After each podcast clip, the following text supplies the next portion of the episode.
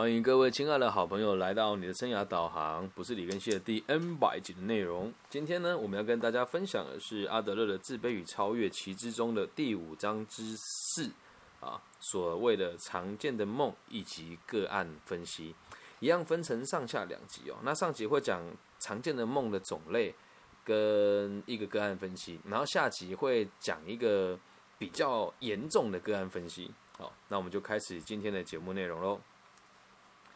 我们都做过很多种大家都会做的梦，这句话有点老舍哦，就是我们都会做过某一些同样的梦。来，我们很多人都梦过飞翔。那了解这些梦的关键哦，重点是什么？它激起了什么感觉给我们？而飞翔这个梦呢，留下了一种漂浮和勇敢的心情。诶，说真的，在现实世界，如果说你可以飞，你敢飞吗？应该很怕摔死吧？那飞哦，是一种由下而上的。引导他们呢？这个梦里面呢，就描述着困难的克服以及优越的努力。这个梦让我们想象自己是勇敢的人、积极的人和野心勃勃的人，但是无法由自己的野心当中被释放出来。怎么说呢？甚至连睡觉的时候也不能忘记这件事啊！会梦到做梦的时候，就代表你对某件事情很渴望嘛。那这种梦涉及的问题是什么？书里面是这么说的：会做这个梦的人，就是你在追求某个目标的时候，会问自己：我该不该继续经继续下去？而根据这个梦所给出的这个梦给我们的建议哦，是其实在这条路上是没有障碍的。也就是梦到这个梦梦到这个梦的内容的时候，基本上你是属于比较乐观的部分哦。那这个是第一个叫做飞翔的梦。第二个啊。我个人呢，很常做这个梦，飞翔这个梦呢，我从来都没有体验过，对，只有灵魂出窍的这个感受过。那接下来这个梦呢，我们大家一定都做过，梦到自己下坠的梦，应该这种突然觉得自己摔下去，然后抖一下就醒来的经验吧。好，这种梦哦，其实很值得我们去注意它哦。它显示啊，这个人呢，专注在自我保留和害怕害怕挫败里面。比较没有心去克服困难，不过这一点确实也是我小时候很常做这样子的梦，现在就比较少了。但是我现在会抖动，可是抖动这个东西呢，在这里面就不大一样。对，抖动这这里面没有提到下坠的梦是梦到我掉下去，然后你惊醒哦。那这个会让我们想起我们在警告小朋友的时候，护卫他们的时候啊，就很容易了解。小孩子呢，常常被我们告诫说。不要爬高爬低哦，不要在楼梯口玩啊，然后不要在这个厨房里面跑来跑去，不可以去摸烫的东西，离插座远一点点等等的哦。这样子每天提醒他们呢，他们久而久之哦，就会虚构出围绕着他们的危险。为什么讲虚构？明明就没有发生啊，但是每天就这样子被提醒嘛，让一个。这样子的行为会让个个体哦，永远呢都不能协助他面对真正的危险。你跟他讲很可怕，但你从来都没有让他去体验过那一种可怕。所以，如果这样子教育的状况之下，这样子的小朋友呢，就很容易做这样子的梦，因为他比较害怕挫败，而且无心去克服困难。但是还是那一句话，一个梦只代表一个倾向性，每个人做这个梦的解答呢，也都是截然不同的。接下来跟大家分析哦，第三种很常见的梦哦，就是做了浑身麻痹或者是错过火车的梦。哎呀，这就很符合我说我这个退伍做不到船的那个梦境哦。浑身麻痹呢，我认为很像鬼压床哦。传统说的鬼压床啊，就你眼睛睁开了，可是你全身是动不了的。错过火车、错过公车这些这样子的梦啊，而这些梦呢，大概的意义就是，如果这个问题还没涉及我就已经过去，我会很高兴。就是这个问题感觉会波及到我了，但是如果没有波及到我之前就被解决了呢，我会觉得非常开心。我必须绕道而行，因此我必须迟到。所以如果我迟到了，就不需要面对这个问题。我必须要错过火车，比较偏向于说想要逃避一件事情啊。那再往后看哦，有些人呢会梦到自己在考试，哎，你在梦里也会发现哦，你说哎，我都已经一把年纪了，怎么还要来考试呢？或者你成功了考完一个考试哦，但这个考试科目呢，以前你就拿过高分了，所以在这这做到这个考试的场景就很有趣哦。有些人对于这种考试的场景的意义会是哦，你还没准备好面对问题，然后有一些人呢，则是你以前就已经考过了，现在你也可以考过它。梦对每个人的象征呢，永远都不会相同，这是很重要的事情哦。梦对每个人的象征永远都不会相同，我们也是要依据他的整体的感受，跟他现在遇到的问题来做剖析，才会是精准的嘛。因此，我们要考虑的事情是梦所遗留下来的心情，以及他对我们整个生活风格的调和的方式。阿德勒用一张简短的内容告诉我们。常见的梦有哪一些？重点就是每一个人的梦的象征永远都不同，所以有些人会解梦说梦到什么就代表什么，它没有一个必然哦，所以它只是一个很有可能会这个样子的现象而已。好，那接下来呢，我们就要讨论第一个个案的研究了。这是书里面的五之，哎，五章之五哦。好，我们就开始了。阿德就说，曾经有一个三十二岁的这个精神疾患女性的这个患者呢，来找阿德勒博士做治疗。她是家里排行老二的小孩，这看大多数的老二一样，我自己本身也是家里排行老二哦。通常老二呢比较有野心，而且凡事呢总是喜欢争第一名，并且啊用一种这这个书里面的翻译是用非难哦。什么叫非难哦？非常的非困难的难，用一种。非难，因念法应该叫非难。非难的态度来解析所有的问题。什么叫非难？我做不到，我就会责备我自己，这个叫非难。那如果这边有同有朋友关心这个林书豪，就会知道他在他的这个节目，在专访里面说，他妈妈说只要不做他的意思，他就会撞墙撞自己的头。也是这个就是所谓的一种非难式的态度来解决所有的问题，会责备自己，然后伤害自己，以让自己有办法达到这个目标。那因为有这样的状况，这位疾患呢，是因为神经衰弱来找阿德勒博士治疗的。那他的问题是什么？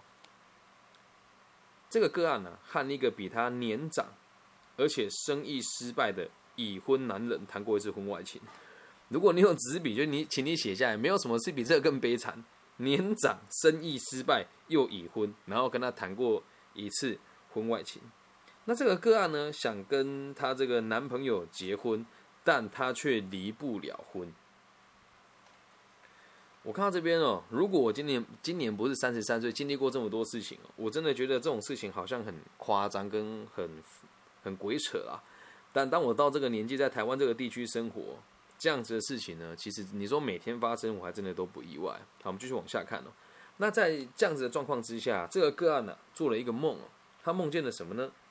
他梦见了一个男性。那这个男性在什么场合遇到呢？梦里面呢，这个个案到乡下去，他住在乡下，然后他有一个房子，那有一个这个来承租他的这个公寓的房客，就是梦到一位这样子的房客哦。在这位男生的房客搬进来不久之后呢，就结了婚了，但是呢，他没有钱付房租。好，那这里搬进来之后不久就结了婚，但是没有钱支付房租。那他这个结婚跟谁结婚，他并没有讲，书里面翻译也没有提到。那这个人在梦里面，这个男性呢，是一个做人不诚实也不认真工作的男性，所以呢，就逼得这个做梦的这个案主呢，这个个案呢，只能只好把他赶走。好，那我们就能够马上了解哦，这个梦和他目前的问题很有相关嘛？他正在和那个生意失败、年长且。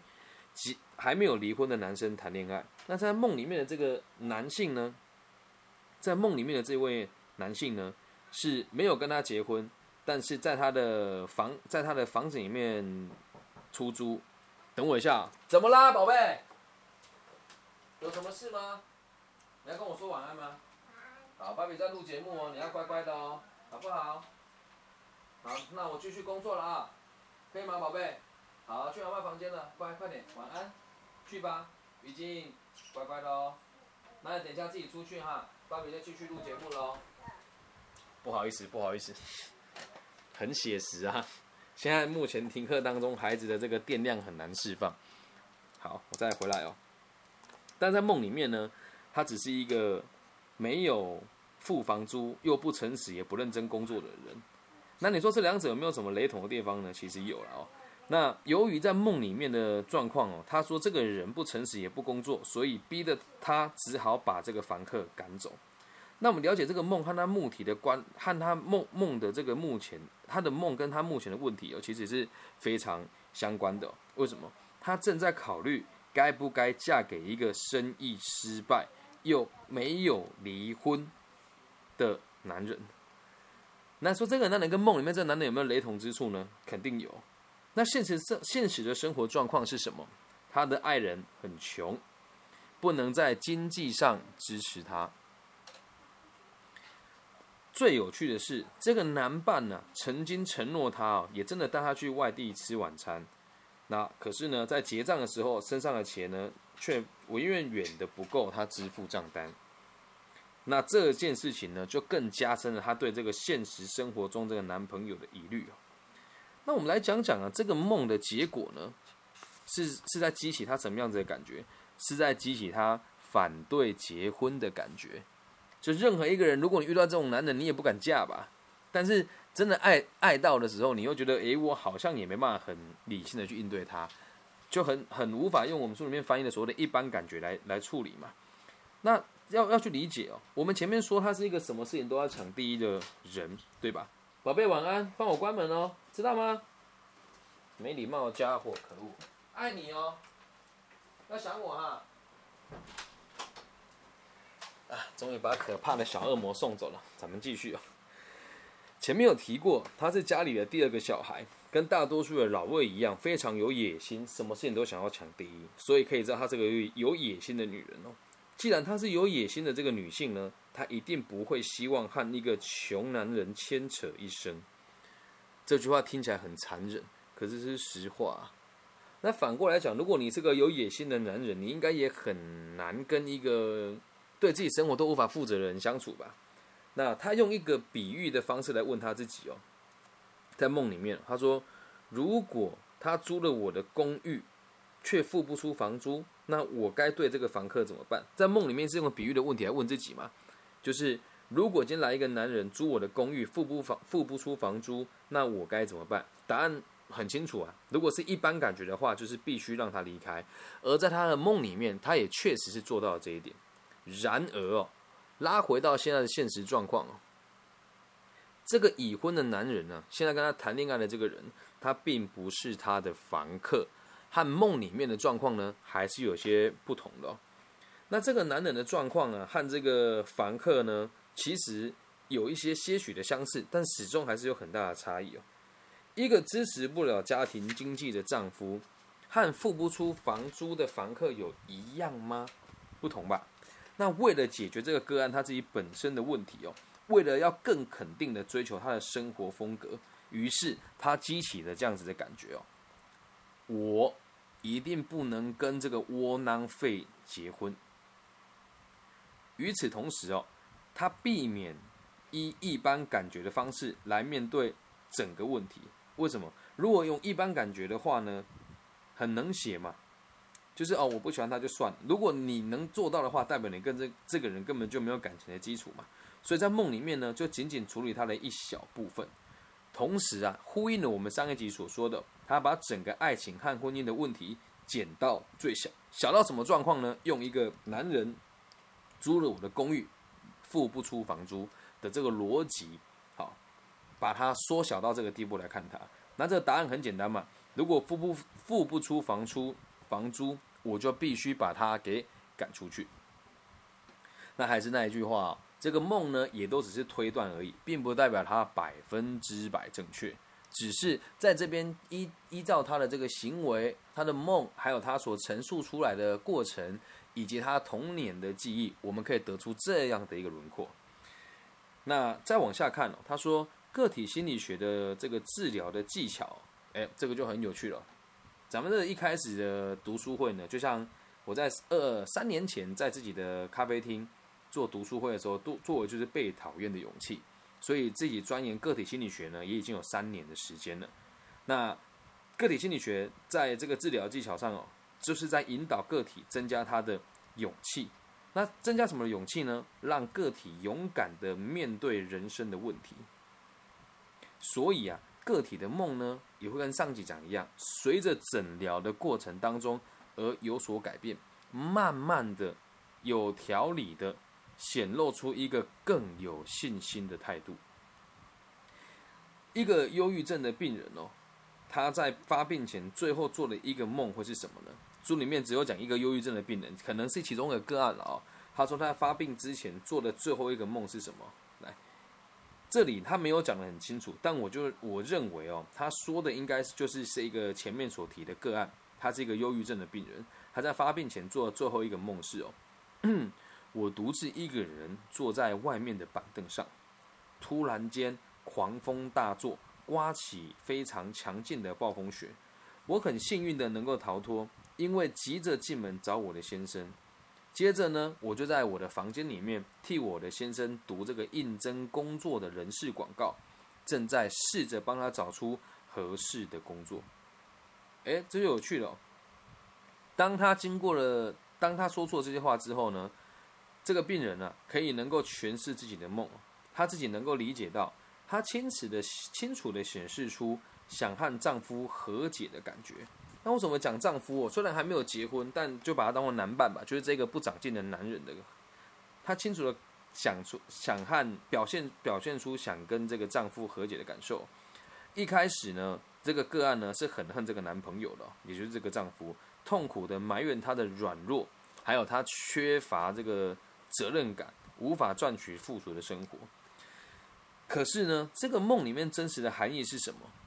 与其啊把我暴露在外面危险的当危险的环境当中，我宁愿还是跟我的丈夫在一起。那说真的，他这么选择有对还是有错吗？都没有啊。我们可能赞同这个病人的结论。为什么可能赞同？本来就是人生是他的。在我们台湾有很多阿姨被老公打了十几二十年不离婚的，对吧？那是她的选择，我们得课题分离嘛。但是呢，她和丈夫和婚姻的和解方式哦，却不是健康的。假设她真的选择了这个窝囊废当她的老公好了，她面临的问题有哪一些？不要忘记啊，第一个，这个男人还没有离婚呢，那也不知道他这个前这个前妻跟他有没有小孩。再第二个，他的生意失败。往往会讲到生意失败四个字哦，都不是只有钱花完了，还会背了一屁股的债。在第三个，这个男人软弱，在前面这两个困难又复杂的事物里面，他连面对他的勇气都没有。那接下来会发生什么事呢？就会开始让假设你真的跟这个人这个个案真的跟这个丈夫结婚了，他会充满焦虑的阴影。可是最有趣的事情是什么？我们不难看到，在现实生活当中很常发生这些事啊。我最近就有个学生就是这样哦。我在某一次的一个高职夜间部的演讲完之后，有个女孩子跟我说，她觉得她的生活很难过，很想死，周遭人都不理解她，然后她认为她男朋友很笨。那确实，她有发私讯给我，我有跟她讲什么时候可以找我聊天。她有次跟我说，我真的快撑不下去，能跟我聊一聊吗？我就跟她聊了。然后让我最匪夷所思的事情是什么，你知道吗？就是我也透过了他的社群软体看到他的交友圈嘛，也就是真的是比较辛苦的一群孩子。但是呢，今天我看到他的现实动态，抛出了他跟这个男生去做登记。那我当时的想法是完了，真的就完了。两个人经经济状况完全都不成熟，然后这个男性呢又不是这么的认真的面对他的生活，而他们两个现在就选择了结婚。这种事情常不常见？非常常见。所以这样子的人哦，通常哦，孤单的危险性呢，都会被他过度强调。说真的，单身不会死啊！啊，有人就很有趣哦，你就宁愿哦不单身，然后找一个很烂的伴。你说这样能解决问题吗？太困难了。不过回归到根本哦，如果两个人可以好好的互相沟通哦，我是很不同意一句话，有一句话叫“贫贱夫妻百事哀”，我是不同意的。因为两个人如果共同目标，怎么可能贫贱一辈子呢？所以，假设哦，在感情里面，两个人有任何一个人哦，为未来充分的准备，勇敢的和彼此合作的话，那我相信还是会有很好的结果。因此啊，如果你现在这是题外话，跟今天的节目没什么关系哦。如果你现在的对象真的就不是那么的好，那就去想一想啊，要不要依照一般感觉来跟他相处？又或者是你会做哪一些梦，可能会强化你对你现在的对象的一些态度跟想法？好，那这个就是上半部的部分，用一些简单的常见的梦呢，还有一些哎哎，还有一个这个基础的个案研究，跟大家分享阿德勒对于梦的这件事情。接下来我们进入下一个章节。